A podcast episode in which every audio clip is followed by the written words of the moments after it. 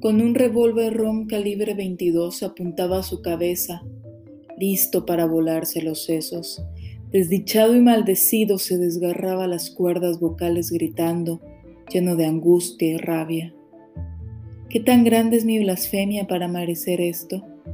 Se reclamaba con los ojos llenos de lágrimas. Oh, prefiero la muerte. Un duende lo observaba. Se regocijaba con el espectáculo que había creado. Anhelaba beber las lágrimas amargas de su víctima. Sin embargo, prefirió observar su miseria. El escritor ha pagado su error por largos seis meses flageladores e imponentes. El duende despiadado le tomó saña desde que se enteró que su chica favorita observaba todos los días desde lejos al escritor, cuando recitaba sus poemas de fuego, esos poemas capaces de arrancar almas y tirarlas al vacío de la locura, llenos de amor y trabajo duro. El duende no soportó las miradas de amor y deseo que su amada le mandaba al escritor solitario y soñador. La maldición muy simple. El duende le quitó la habilidad de entender el lenguaje, leerlo y escucharlo. Poe, Pfeiffer, Rulfo, Azuela, Lovecraft, Brambury, todos eran insípidos. No entendía ya sus escritos. Intentó con audiolibros, pero fue inútil. Se volvía sordo repentinamente. Cuando se resignó, dejó los libros y pensó, lo bueno es que aún puedo crear historias, pero no fue así, pues no pudo leer más sus propias ideas. ¡Demonios! No puedo leer la vida, solo la vida me lee a mí. Así el escritor se voló los sesos y el duende bailó victorioso y feliz sobre su cadáver. Maldito, por Marco Antonio Ibarra Onofre en Revista Miseria número 51.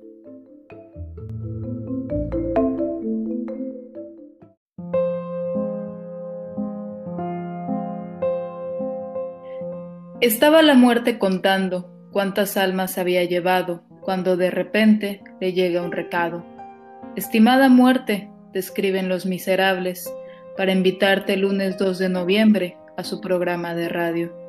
Si nos haces favor, te esperamos a las 3 de la tarde por la frecuencia modulada del 107.9. Vamos primero de paso por Ocotlán, Jalisco, donde se fabrican los mejores muebles del país, y de ahí al resto del mundo, para todos aquellos que nos quieran oír. Tú que te llevaste a los que más queríamos, y algún día nosotros también contigo hemos de viajar, Dinos por qué nuestros antepasados, con flores de cempasúchil, decoraban tu altar. Katrina, recibe nuestra invitación, pues como buenos filósofos, sobre ti tenemos que hablar. Heidegger dijo que éramos seres para la muerte, y muchos siglos antes, Platón aseguró que sobre ti nadie sabe nada, puede ser el mejor de los bienes o el mayor de los males. José Guadalupe Posadas te vistió, y nosotros ahora queremos saber tu opinión. Dinos, Katrina, nuestros antepasados regresan del Mictlán para tomar tequila, comer tamales y pan. Pueden todavía vernos, escuchan nuestros rezos, saben que los seguimos queriendo. Las veladoras hoy vamos a encender para iluminar el camino de todos aquellos que un día estuvieron y hoy, sin embargo, ya se fueron. A todas las almas que nos visitan, si nos escuchan, sepan que nunca los vamos a olvidar. Buenas tardes. Estamos dando comienzo a un programa más de Radio Miseria y por si tenían la duda, el día de hoy nuestro tema será el Día de Muertos. Mi nombre es Itzia y están aquí también los miserables de costumbre. Julián. Hola, ¿qué tal? A todas y a todos, al más allá, saludos. Espero les guste el tequilita que les Que nos estamos tomando. Ah, no, no es cierto. Nos estamos... y también ya escucharon a mi compañera Heidi. Buenas tardes, buenas, buenas, buenas las tengan, las madrugadas, los días, lo que sean, en que estén. Eh, bienvenidos nuevamente. Muy bien, recuerden que por el momento nos están escuchando por Radio VDG Ocotran, pero también nos pueden encontrar por Spotify como Radio Miseria. Ahora, ¿por qué decidimos hablar sobre este día? Además de lo obvio, vamos hoy a abordar sobre la cultura del Día de Muertos, su análisis e implicaciones mediáticas. También vamos a tratar este día como un elemento de reafirmación de la identidad nacional y vamos a cerrar con los malos entendidos que esta celebración ha propiciado, tanto dentro del territorio nacional como fuera de él. Ahora, hablar sobre la muerte es un tema intrincado y sin embargo es algo que todas las culturas tienen. Todas las civilizaciones cuentan con una manera de conmemorar a la muerte y tienen una creencia imperante sobre el más allá. Los egipcios, por ejemplo, una cultura altamente jerarquizada, sepultaban a sus faraones con sarcófagos repletos de oro. Si me lo preguntan, pues mejor me hubieran pasado algunos roblones por acá. Los griegos colocaban una moneda debajo de la lengua del difunto para que pudiera pagar el viaje en balsa a Caronte, el cual lo conduciría al Hades. En caso de no tener dinero, el alma en pena tenía que esperar 100 años para que Caronte hiciera el viaje gratis. Los romanos, que adquirieron mucha de la cultura griega, hacían lo mismo, solamente que en lugar de una moneda utilizaban dos, y no era por debajo de la lengua, sino en los ojos del difunto donde se colocaban. Igualmente se le tenían que entregar a Caronte. Para los aztecas, este trabajo de conducir a las almas del más acá al más allá estaba reservado para el Xoloescuincle. Este animal guiaba las almas al Mictlán. Cosa curiosa, los aztecas tenían un gran respeto por los animales, así que si en vida el ser humano se había portado mal con cualquier animal, fuese, fuese este cual fuese, el Xoloescuincle se negaba a acompañarlo y por lo tanto el alma vagaba perdida hasta que a lo mejor por suerte, lograba dar con el Mitra. ¿Y qué es lo que se estila en México, Julián? Bien, eh, de esto me estoy acordando de las tumbas de tiro, o sea, que se dan en esta región de Jalisco, Nayarit, Zacatecas, Sinaloa, que consiste en tal cual un, un pozo donde se entierra a la persona y se le dejan algunas ofrendas, algunas pertenencias. Hay algunas rescatadas en la zona de Etzatlán y otras que ya han sido saqueadas, ¿no? Entonces esto es como la parte ancestral de, de toda la cultura en torno a, los muertos, a la pregunta que hay más allá.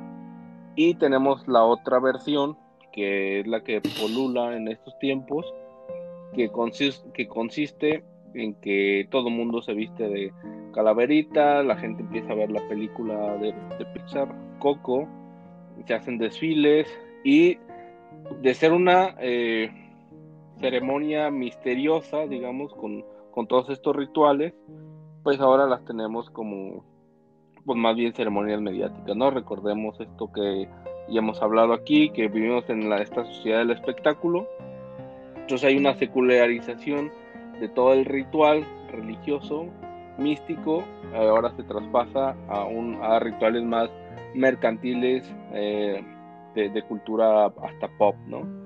Y este, pues la gente antes no hacía altares de muertos y ahora después de que todo el mundo vio Coco, pues pone la foto de su abuelita y, hace su altar, ¿no? Y, luego ya hay hamburguesas de pan de muerto, ¿no? Entonces, de repente sí, uh, pues toda esta parte mística no la comemos con la parte mediática, ¿no? Entonces es como pues lo interesante en los tiempos que estamos viviendo y lo mismo en la Ciudad de México antes no se celebraba el pues nada de desfile de Día de Muertos, pero a raíz de esta película también de 007, pues ahora hacen un gran desfile, ¿no? Convocan a todo el mundo y vístete de Catrín y de Catrina y la pues aquí lo interesante es que, luego, pues la única referencia a lo que es una Catrina, pues la tenemos en los murales de este, Diego Rivera y luego la, la Catrina de, de ¿no? Entonces hay una pues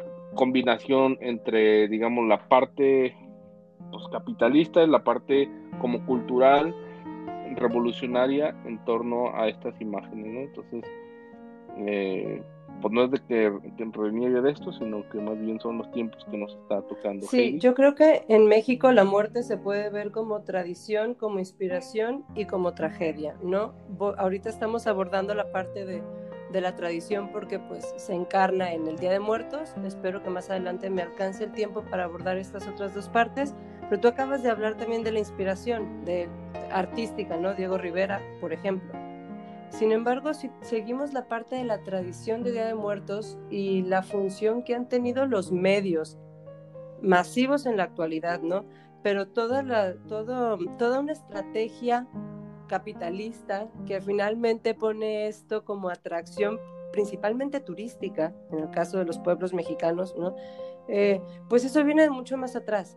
Por ejemplo, eh, Páscuaro y Sinsunzan son dos pueblitos que están eh, eh, en los que se reconoce el Día de Muertos como una tradición muy, muy, muy arraigada, ¿no?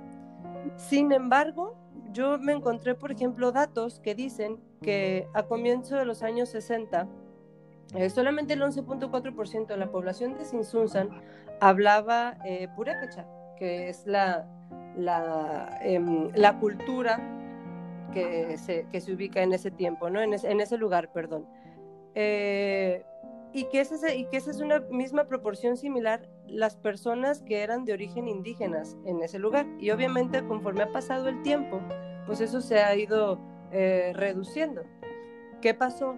¿Cómo es posible que una tradición que supuestamente encuentra su origen en, culturas prehispánicas, en este caso purépecha, y que ahora se ha vuelto un, hito un, símbolo, de, incluso frente a la UNESCO, ¿no? porque está reconocida la fiesta de Día Muertos como patrimonio de la humanidad, este, cultural de la humanidad, pues nada, que resulta que en 1971 las agencias gubernamentales de, eh, de Sinsunzan eh, junto con la Casa de la Cultura del mismo lugar y la Secretaría de Turismo, escogieron varios pueblos de Michoacán, entre ellos Insunzan, para hacer más folclórico, más vistoso y más atractivo un ritual o una especie de ritos que no tenían mucho que ver con lo que nosotros conocemos en la actualidad. Es cierto, la gente iba a las tumbas a las 4 de la mañana, platicaba, comía, eh, se juntaban los vecinos, la gente conocida, eh, hacerle compañía al difunto, pero a las, 11 de, a las 11 de la mañana ya estaban todos en sus casas. Ahora se viste toda la ciudad, bueno, todo el pueblo, se visten todas las tumbas, se lleva serenata, se hace una, em, pues una fiesta, ahora sí, ¿no? Una fiesta que ha pasado como un elemento tradicional mexicano que presuntamente es em, em, original.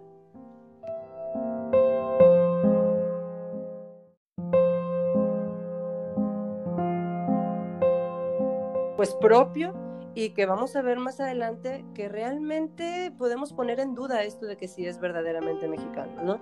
Pero bueno, ¿les parece si eso lo vemos en el siguiente bloque? Volvemos.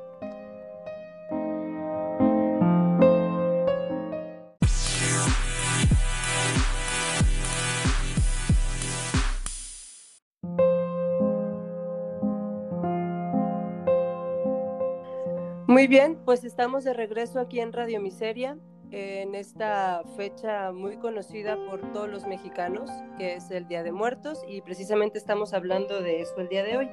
Tal vez habrá entre nuestros radioescuchas personas que se pregunten qué es esto del Día de Muertos, eh, cómo se lleva a cabo, cómo se vive, porque hemos estado hablando de que antes se vive de una manera, ahora de otra manera, que es la película de Coco, etcétera, etcétera.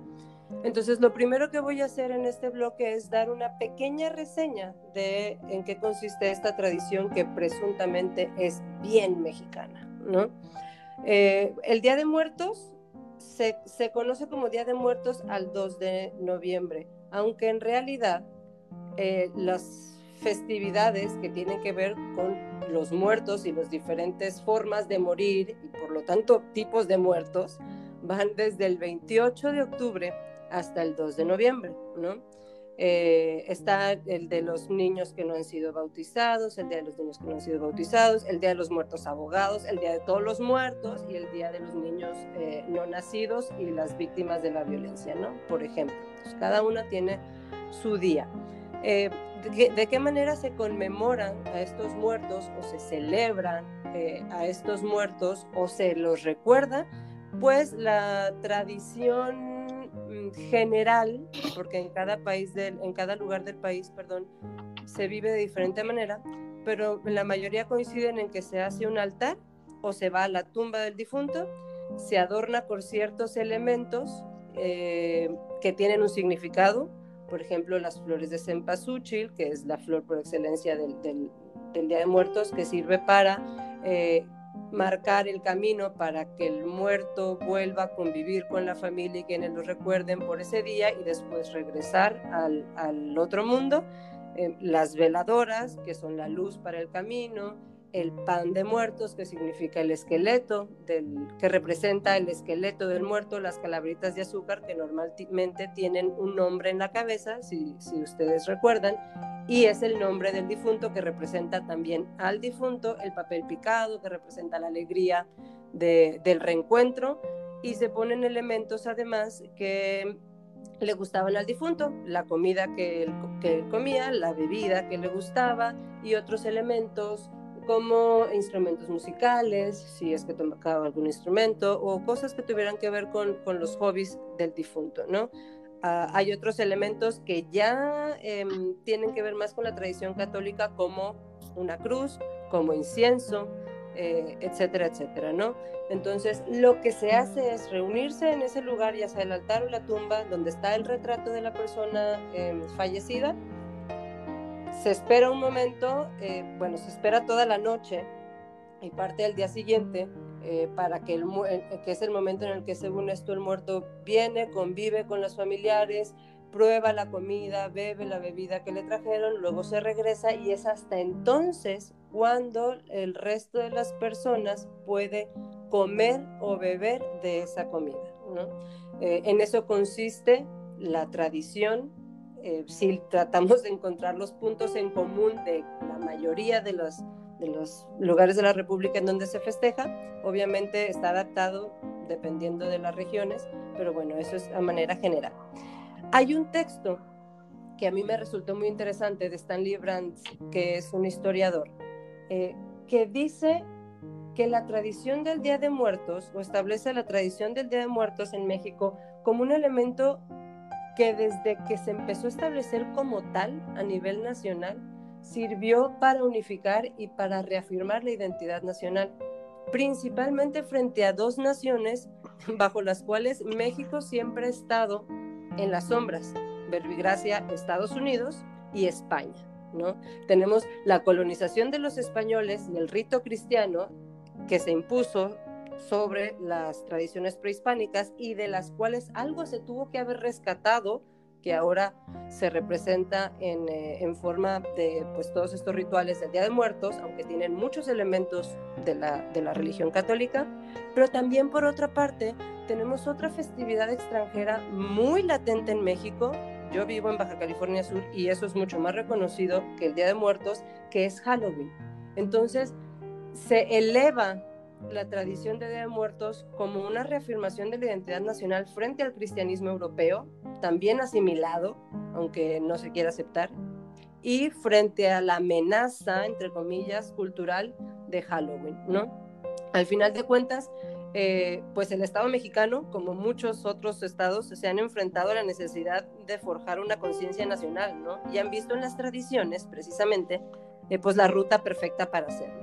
Al final de cuentas, las tradiciones son como eso que, que creemos subyace a la vida moderna de un pueblo y que es en donde se encuentran la esencia, los valores y, aquellos aspectos trascendentales de ese pueblo.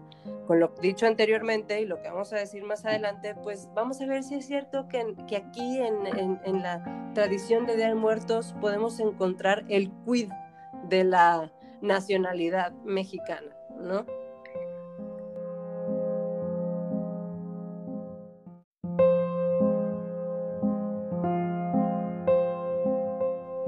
Es bastante significativo lo que estás comentando, Heidi, porque yo creo que todos los mexicanos y más la gente que ya está, digámoslo amablemente, entrada en años, sabe que las tradiciones tal como se están celebrando actualmente ya no son tradiciones y ya no era lo que en la antigüedad se estilaba.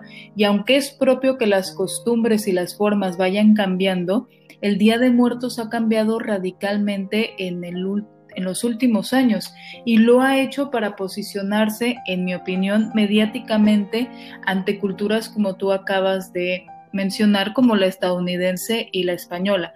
¿En qué sentido va esto? Hay una serie documental acerca de Dios que se llama La historia de Dios conducida por Morgan Freeman, realizada por National Geographic y con esto quiere decir que es una serie de presupuesto que hace referencia en su primero o segundo capítulo, ahora no recuerdo con exactitud, al Día de Muertos. Pero ahí se menciona que somos los mexicanos los que elegimos este día para implorar a las almas que se levanten de la tumba, lo cual es completamente falso, porque nunca se ha implorado que el alma se levante. Se espera la visita de los muertos, nunca se les pide a ellos que regresen a la vida. Segundo, para esta serie la creencia popular dicta que nosotros entonamos cantos y presentan en este capítulo un canto tradicional, de hecho lo hacen mención a una canción ancestral y toman a una familia en un cementerio que supuestamente está rodeando la tumba pidiéndole al muerto que se levante. Y yo comencé a escuchar atentamente cuál era la canción de fondo, cuál era esta canción ancestral a la cual se estaban refiriendo y pues eran las mañanitas, ¿no? Entonces en una parte dicen, despierta, despierta, y obviamente el programa está en inglés, entonces en los subtítulos en inglés ponen que la familia mexicana está diciendo, wake up, wake up. Sí, pero son nuestras mañanitas, cantamos a los vivos porque es su día de cumpleaños, no porque le estemos diciendo a los muertos que se levanten de la tumba y que despierten. Entonces ahí ya hay una significación errónea de lo que es el Día de Muertos dada a conocer por un documental al resto de las culturas extranjeras. Aunque esto es entendible, más no permisible, es más preocupante lo que sucede dentro de nuestro propio territorio, ¿no? No es que yo aquí me quiera poner purista y diga, ay, no hay que defender las tradiciones tal y cual estas son, porque sería algo ridículo, ya que nada es puro, todo ha tenido diversas combinaciones. El Día de Muertos actual es una combinación de todas las culturas prehispánicas que tuvieron que juntarse en una sola después de la, de la colonia para poder recuperar algo de lo que era nuestro. Después de que nos invadieron, destruyeron los códices, destruyeron los altares, este, esclavizaron a los indígenas, violaron a las mujeres, prohibieron las lenguas. Vamos, después de esa masacre, teníamos que recuperar algo de lo que era nuestro. Y ahora yo digo, tenemos que recuperar cuando pues habla de apellidos extranjeros. que va a decir, ay, sí, sí, tú muy purépecha o qué, mija, ¿no? Entonces, hay que tomar en consideración que incluso ya ser mexicano es ser una mezclolanza de razas hoy en día. Y por ejemplo, en esta película que ya hemos mencionado varias veces, Coco, a mí se me hace bastante peculiar lo que sucede porque fue un éxito de taquilla, incluso Disney quiso patentar la frase Día de Muertos, lo cual gracias, afortunadamente no pudo hacer porque dicha expresión y todo lo que conlleva ya es patrimonio intangible de la humanidad declarado por la UNESCO, pero si no, pues ya no, ya no podríamos utilizar la palabra Día de Muertos sin cederle dinero a Disney, ¿no? Por, por regalías. Ahora, para realizar este firme, enviaron a un equipo de colaboradores a vivir en el país para realizar investigación histórica y antropológica sobre la celebración durante un año. Y yo creo que hicieron todo menos documentarse, ¿eh? porque la película está plagada de errores desde su trama principal, donde este niño tiene que ayudar a que su abuela no olvide a su bisabuelo porque si no el alma de este se va a perder. El Día de Muertos es una celebración justa que contempla también a las almas olvidadas y a las almas anónimas. En los altares siempre hay un vaso de agua para todo espíritu errante que esté sediento. El Día de Muertos de nuestros abuelos, de nuestros bisabuelos, contemplaba a estos espíritus, incluso se les llamaba los chocarreros, aquellas almas perdidas que sus familias ya murieron, que nadie los recuerda, y como ellos siguen viniendo a la tierra de visita, siempre van a tener una veladora y una copa de agua en cada mesa, en cada familia mexicana, porque lo que hacía la celebración de muertos antes era decir los muertos son de todos.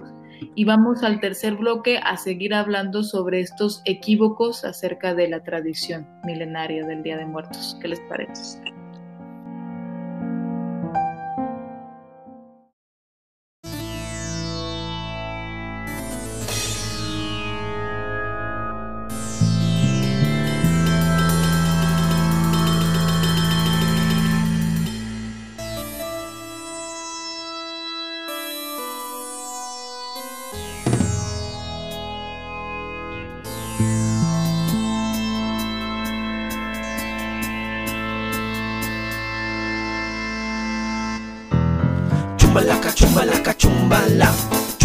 Chumbalaca, chumbalaca, chumbala. Cuando el reloj marca la una, las calaveras salen de su tumba. Chumbalaca, chumbalaca, chumbala, chumbalaca, chumbalaca, chumbala. Cuando el reloj marca las dos, las calaveras comen arroz. Chumbalaca, chumbalaca, chumbala, chumbalaca, chumbalaca, chumbala. Cuando el reloj marca las tres, las calaveras bailan al revés. Chumbalaca, chumbalaca, chumbala. Chumbalaca, chumbalaca, chumbala. Cuando el reloj marca las cuatro, las calaveras se van al teatro. Chumbalaca, chumbalaca, chumbala. Chumbalaca, chumbalaca, chumbala. Cuando el reloj marca las cinco, las calaveras se pegan un brinco. Chumbalaca, chumbalaca, chumbala. Chumbalaca, chumbalaca, chumbala. Cuando el reloj marca las seis, las calaveras juegan con Moisés. Chumbalaca, chumbalaca, chumbala. Chumbalaca, chumbalaca, chumbala. Cuando el reloj marca las siete, las calaveras comen un filete. Chumbalaca, chumbalaca, chumbala. Chumbalaca, chumbalaca, chumbala. Cuando el reloj marca las ocho, las calaveras comen un bizcocho. Chumbalaca, chumbalaca, chumbala. Chumbalaca, chumbalaca, chumbala. Cuando el reloj marca las nueve, las calaveras juegan en la nieve. Chumbalaca, chumbalaca, chumbala. Chumbalaca, chumbalaca, chumbala. Cuando el reloj marca las diez, las calaveras se pisan los pies. Chumbalaca, chumbalaca, chumbala. Chumbalaca, chumbalaca, chumbala. Cuando el reloj marca las once, las calaveras pintan el bronce. Chumbalaca, chumbalaca, chumbala. Chumbalaca, chumbalaca, chumbala. Cuando el reloj marca las doce, las calaveras se desconocen. Chumbalaca, chumbalaca, chumbala. Chumbalaca, chumbalaca, chumbala. Cuando el reloj marca la una, las calaveras regresan a su tumba. Chumbalaca, chumbalaca, chumbala. Chumbalaca, chumbalaca, chumbala.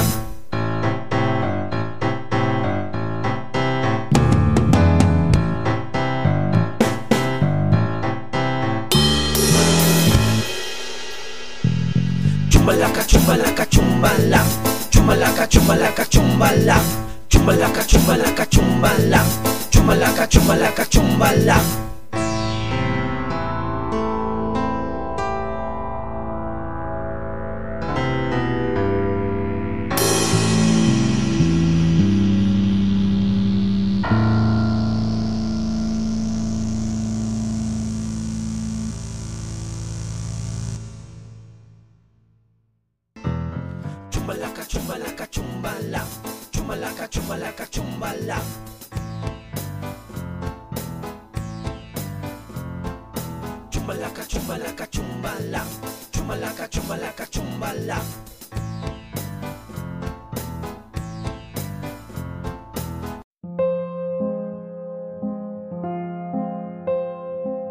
Estamos de nuevo aquí en Radio Miseria por el 107.9 FM de Radio de Ocotran. Si nos están sintonizando por Spotify, bueno, ya escucharon una canción y es momento de regresar al tema.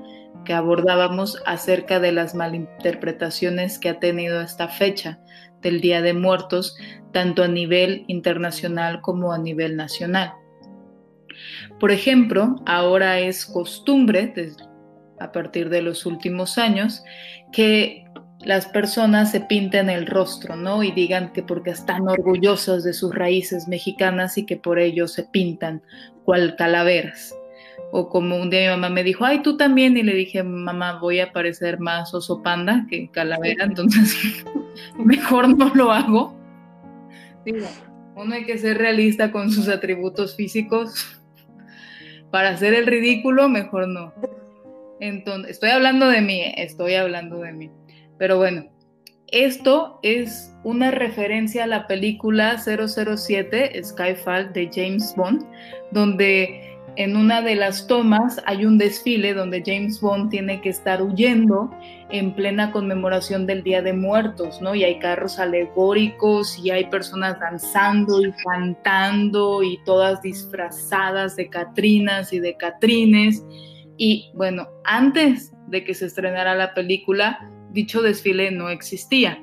Después de que se estrenó la película, al año siguiente también se estrenó el desfile, pero pues obviamente no tenían el presupuesto hollywoodense que tenía la película del 007, entonces digamos que fue pues ahora sí que región 4, ¿no? Este desfile.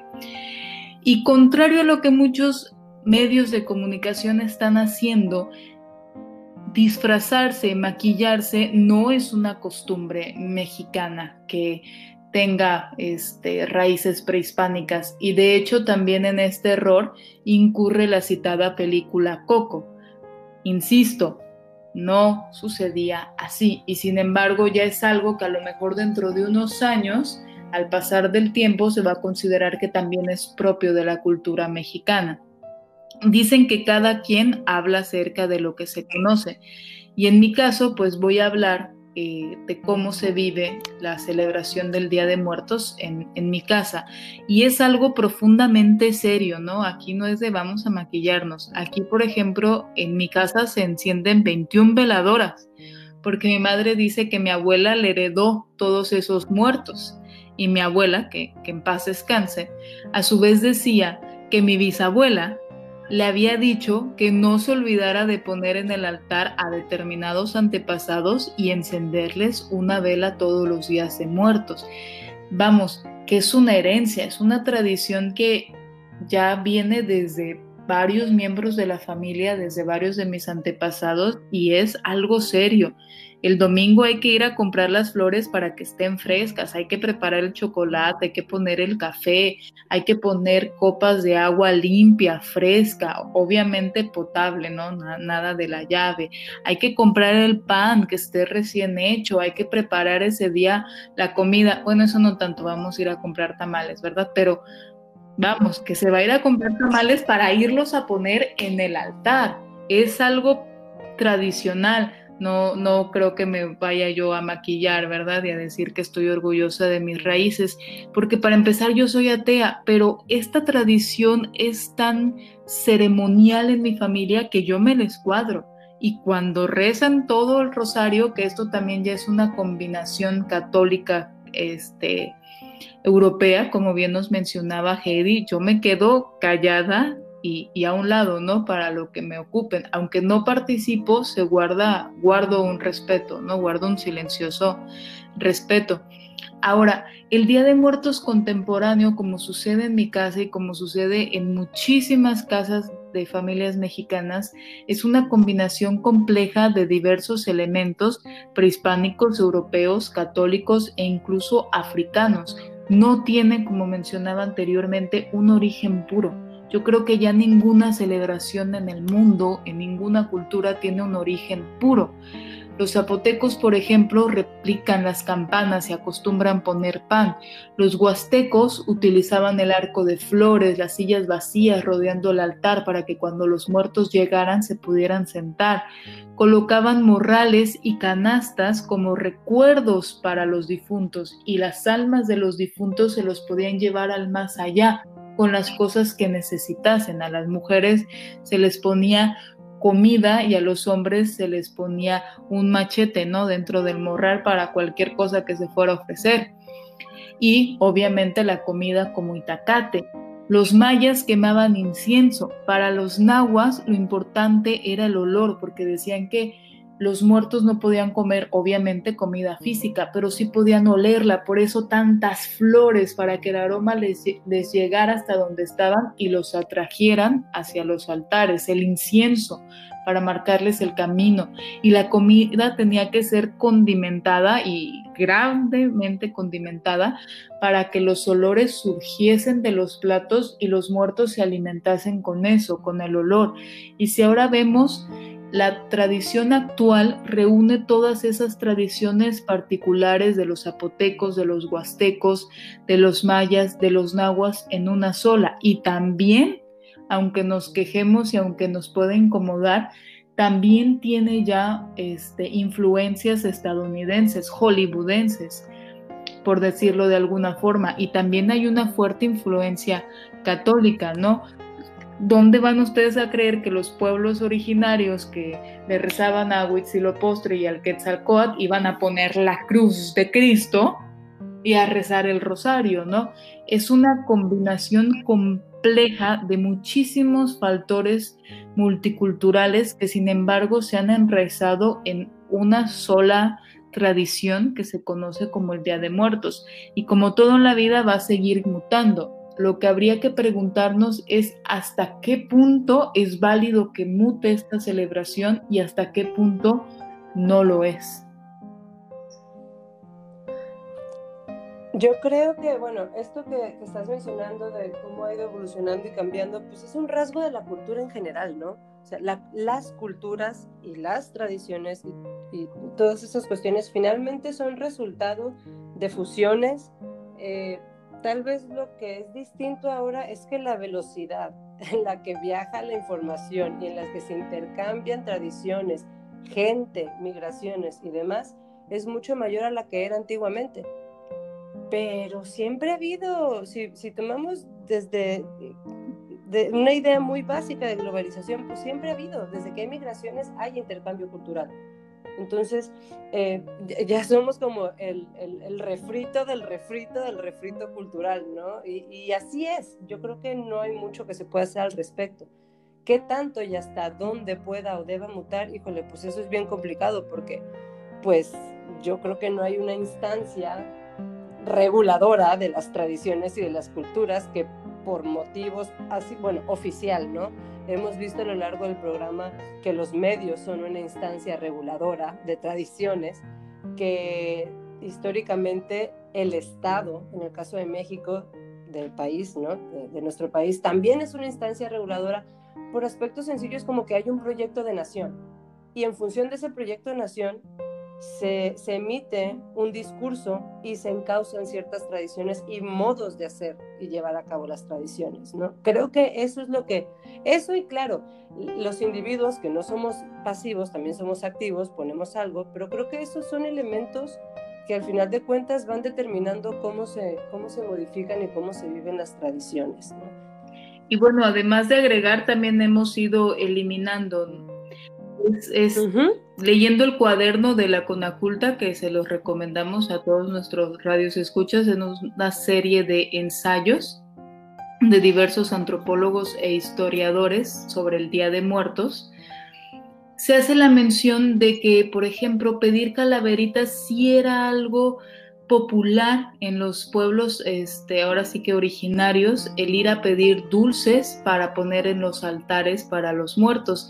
Y esta celebración, esa costumbre se ha ido perdiendo por la reacción negativa que tuvo mucha gente de que los niños salieran a pedir fruta, porque era, ay, no es que estás pidiendo Halloween, entonces eso ya no lo hagas. Y entonces eso se ha perdido cuando era algo que antaño sí se realizaba y que como ahora ya tiene la connotación de no, es que es Halloween y eso ya no es propio de nosotros, que me da también risa porque le digo, pues señora, que yo sepa, Jesús no murió aquí en Coatzacoalcos y usted el 24 de diciembre, ahí la veo poniendo este su nacimiento, ¿no? Que no me escuche mi mamá. Bueno, vámonos. y regresamos.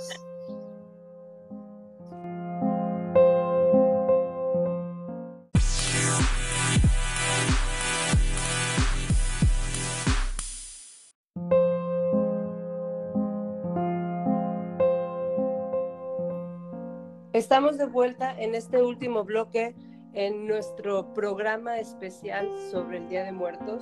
Eh, hemos hablado de un poco sobre en qué consiste esta tradición, si realmente podemos decir que es una tradición pura y auténticamente mexicana, qué papel han tenido los medios eh, en, en, erigir esta como una tradición mexicana frente al resto de la humanidad. Y bueno, creo que lo que hay de fondo en, en el Día de Muertos que también es un asunto que hay de fondo en cualquier civilización y en cualquier cultura, es el asunto o la pregunta sobre la muerte y qué pasa después de la muerte.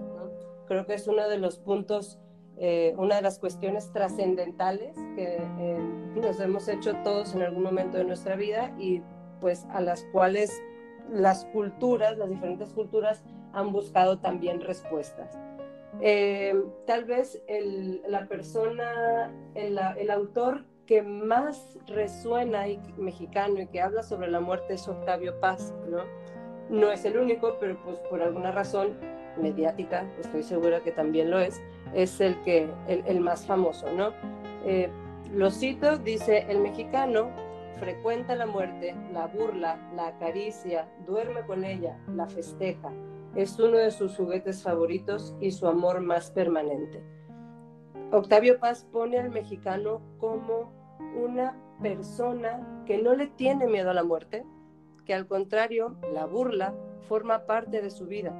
Y esto puede resultar muy literario, muy em, em, pues bonito de escuchar si así quieren verlo, místico, bravucón y demás. Sin embargo, yo me preguntaría qué papel tiene la muerte en la cultura mexicana, siendo México uno de los países con mayor número de muertes violentas en el mundo, sin estar necesariamente en guerra, ¿no? O sea, ¿qué tanto jugamos con la muerte? ¿Qué tanto la sentimos presente pisándonos los talones todos los días? Y que tanto eso ha hecho que la veamos o la consideremos de una forma o de otra forma. En el 2017, por ejemplo, The Huffington Post estableció o sacó una cifra alarmante que decía que entre el, sexenio de Felipe Calderón y de Enrique Peña Nieto había habido por lo menos 234.996 homicidios dolosos en México. ¿no? Este ha sido el año, ese ha sido, era es el año más violento hasta el momento, a ver cómo cerramos 2020. Que en 2018, solamente en 2018 hasta septiembre se cerraba la cifra en 26.385. Entonces, vivimos en un país en donde la muerte la podemos encontrar en cada calle, en cada esquina, ¿no?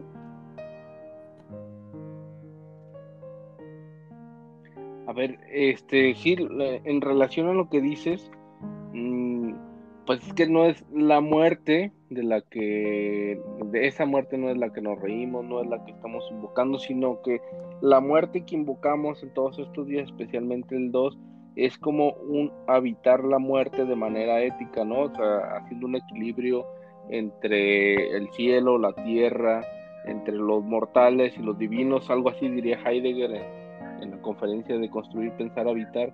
Es decir, habitamos la muerte como un elemento más en equilibrio, pues con todos estos elementos, ¿no? Entonces, al final, eh, por la otra muerte, o sea, la de los asesinatos, pues nos tienen que aborrecer, ¿no? Y hasta, en cierta manera, eh, esta, esta otra figura de la Santa Muerte, que luego es como una extrapolación entre, entre todas estas culturas y se vuelve como esta otra parte, ¿no? Entonces, al final eh, lo que yo entiendo es que en esto hay una dimensión ética en la manera en, vivir esta, esta tradición. sí, de hecho, esto que dices de las formas de morir también es muy interesante y también se puede conectar con aspectos prehispánicos. ¿no? Volviendo un poco a lo del Día de Muertos. Eh, el asunto con los nahuas, por ejemplo, no era el miedo a la muerte, no le tenían miedo a la muerte. Lo importante no era morir, era la forma en la que morías, porque la manera en la que morías determinaba tu forma de trascender. Y tenían muertes que eran mucho más honorables que otras. Las tres muertes más honorables eran primero la muerte del guerrero, después la muerte elegida por los dioses, es decir, los sacrificados, y en tercer lugar, la muerte, las muertes de las mujeres en el parto. Esas eran las tres formas más honorables de morir. Si lo traemos ahora a colación, pues claro, hay, el problema también en nuestra actualidad no es la muerte. Sabemos, como dice el dicho popular, no miedo a la muerte, pues sí, para morir nací.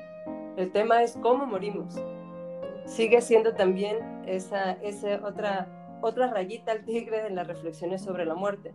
Por eso mencionaba yo hace rato que al final la muerte, como espectro cultural, tiene una, un, tiene, sí refleja tradición en México, obviamente, refleja inspiración artística y también refleja tragedia por las formas de morir, ¿no? Eh, es algo, y yo sí creo que sea algo muy latente en nuestro día a día como ser humano, como ser vivo para empezar, pero también somos conscientes de lo que implica y las amenazas que podemos tener dentro de nuestro territorio, ¿no? Eh, ya eh, con esta me despido, ¿no? Dice también Marco Antonio Gómez Pérez, lo cito, y abro la pregunta de si no es así, nos molesta de sobremanera que al morir nuestra individualidad desaparezca, nuestro cuerpo al dejar de vivir se descomponga y lo peor, que nuestra conciencia se pierda en el éter.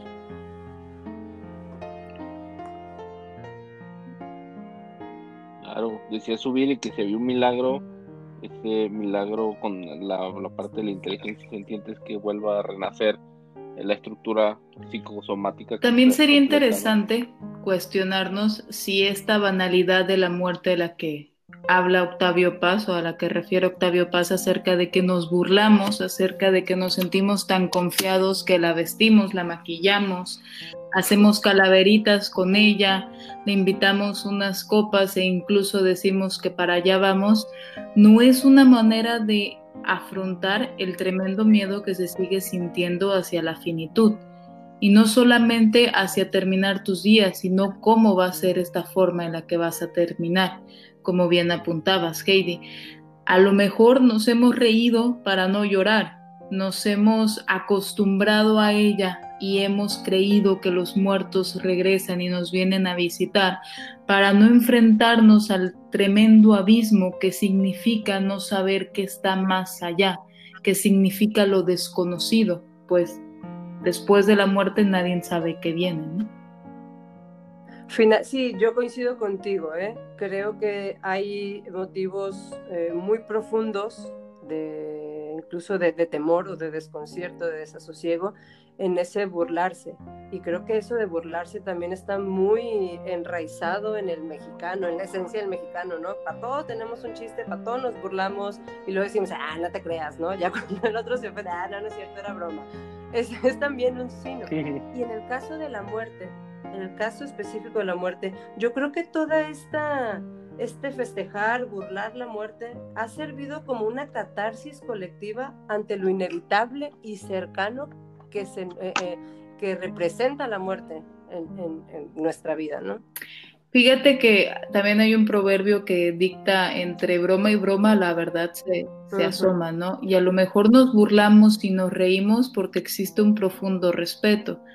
¿Cuántas veces no se ha visto en los funerales este, aquí en México que se termina carcajada suelta contando las anécdotas más peculiares del que acaba de fallecer, para después en un acto solemne guardar silencio y decir, ya, ya se nos fue, y entonces donde antes hubo risa, felicidad, ahora hay una profunda tristeza y un gran abatimiento, ¿no? Creo que son no dos caras de la misma moneda, sino la misma cara de exactamente la misma moneda.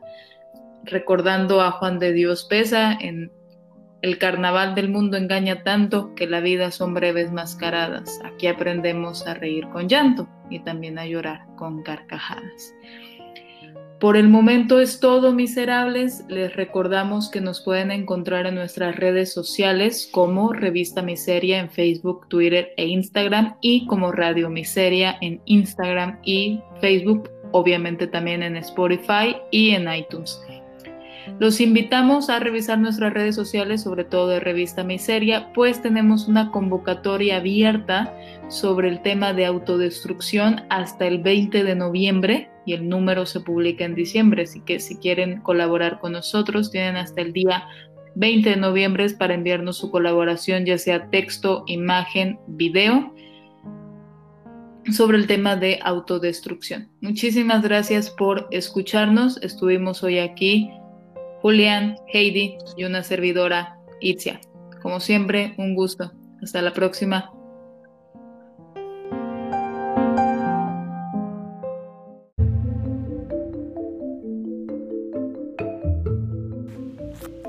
El solitario mexicano ama las fiestas y las reuniones públicas. Todo es ocasión para reunirse. Cualquier pretexto es bueno para interrumpir la marcha del tiempo y celebrar con festejos y ceremonias hombres y acontecimientos. Somos un pueblo ritual. En pocos lugares del mundo se puede vivir un espectáculo parecido al de las grandes fiestas religiosas de México, con sus colores violentos, agrios y puros, y sus danzas, ceremonias, fuegos de artificio, trajes insólitos y la inagotable cascada de sorpresas de los frutos, dulces y objetos que se venden esos días en plazas y mercados. Durante los días que preceden y suceden al 12 de diciembre, el tiempo suspende su carrera, hace un alto, y en lugar de empujarnos hacia un mañana siempre inalcanzable y mentiroso, nos ofrece un presente redondo y perfecto, de danza y juerga, de comunión y comilona con los más antiguos secretos de México. El tiempo deja de ser sucesión y vuelve a ser lo que fue y es originariamente, un presente en donde pasado y futuro al fin se reconcilian. El mexicano, ser osco, encerrado en sí mismo, de pronto estalla, se abre el pecho y se exhibe con cierta complacencia y deteniéndose en los repliegues vergonzosos o terribles de su intimidad. No somos francos, pero nuestra sinceridad puede llegar a extremos que horrorizarían a un europeo. La manera explosiva y dramática, a veces suicida, con que nos desnudamos y entregamos, inermes casi, revela que algo nos asfixia y cohibe. Algo nos impide ser y porque no nos atrevemos o no podemos enfrentarnos con nuestro ser, recurrimos a la fiesta. Ella nos lanza al vacío, embriaguez que se quema a sí misma, disparo al aire, fuego de artificio. La muerte es un espejo que refleja las vanas gesticulaciones de la vida toda esa bigarrada confusión de actos, omisiones, arrepentimientos y tentativas, obras y sobras que es cada vida, encuentran en la muerte, ya que no sentido o explicación, fin. Frente a ella, nuestra vida se dibuja e inmoviliza.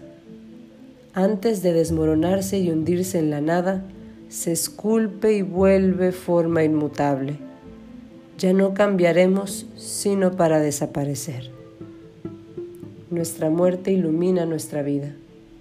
Si nuestra muerte carece de sentido, tampoco lo tuvo nuestra vida. Por eso, cuando alguien muere de muerte violenta, solemos decir, se lo buscó. Y es cierto, cada quien tiene la muerte que se busca, la muerte que se hace. Muerte de cristiano o muerte de perro son maneras de morir que reflejan maneras de vivir. Si la muerte nos traiciona y morimos de mala manera, todos se lamentan. Hay que morir como se vive. La muerte es intransferible, como la vida. Si no morimos como vivimos, es porque realmente no fue nuestra la vida que vivimos. No nos pertenecía como no nos pertenece la mala suerte que nos mata. Dime cómo mueres y te diré quién eres. La indiferencia del mexicano ante la muerte se nutre de su indiferencia ante la vida. El mexicano no solamente se postula la intrascendencia del morir, sino del vivir. Nuestras canciones, refranes, fiestas y reflexiones populares manifiestan de una manera inequívoca que la muerte no nos asusta, porque la vida nos ha curado de espantos. Morir es natural y hasta deseable. Cuanto más pronto, mejor. Nuestra indiferencia ante la muerte es la otra cara de nuestra indiferencia ante la vida. Matamos porque la vida, la nuestra y la ajena, carecen de valor. Y es natural que así ocurra. Vida y muerte son inseparables, y cada vez que la primera pierde significación, la segunda se vuelve intrascendente. La muerte mexicana es el espejo de la vida de los mexicanos. Ante ambas el mexicano se cierra, la ignora. En suma, si en la fiesta, la borrachera o la confidencia nos abrimos, lo hacemos con tal violencia que nos desgarramos y acabamos por anularnos. Y ante la muerte, como ante la vida, nos alzamos de hombros y le ponemos un silencio o una sonrisa desdeñosa.